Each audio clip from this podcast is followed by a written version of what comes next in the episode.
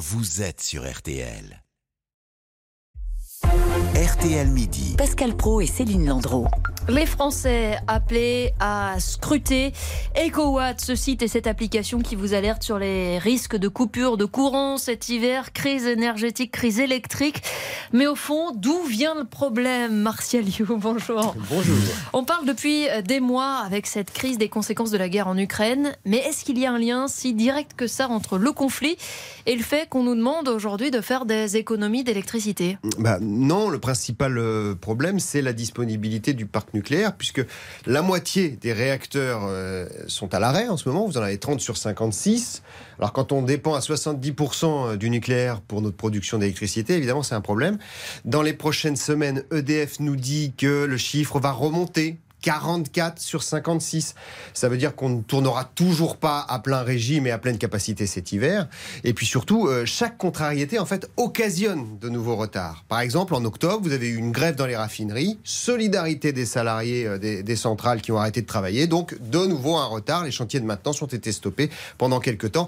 Et c'est encore du retard à la clé. Puis il y a un autre problème qu'on oublie un peu parce que là on est en plein hiver et qu'il fait froid, mais cet été il a fait très chaud, c'était la sécheresse. Mmh. Barrage euh, hydroélectrique, la capacité, c'est notre deuxième source de production d'électricité dans le pays. Hein.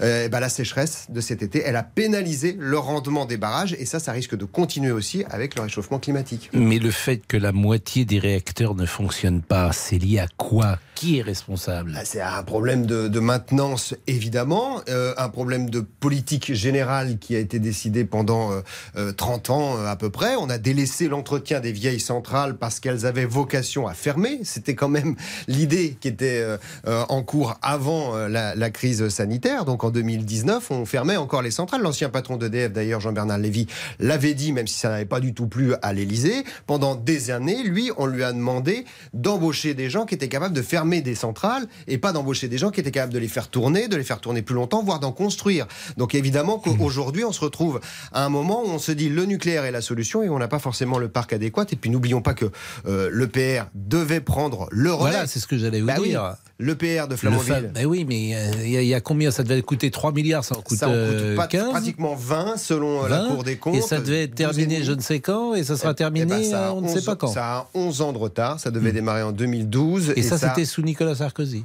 oh bah, Oui, enfin, ce, ce, genre de projet, il est, euh, il est entériné, mais c'est en général décidé mmh. sur de longues années. C'est pas un responsable, on va dire, mais, mais c'est vrai que ça aurait dû démarrer en 2012 et que ça démarrera peut-être, peut-être. Parce que EPR, c'est un peu, encore un peu de retard jusqu'à maintenant. Hein.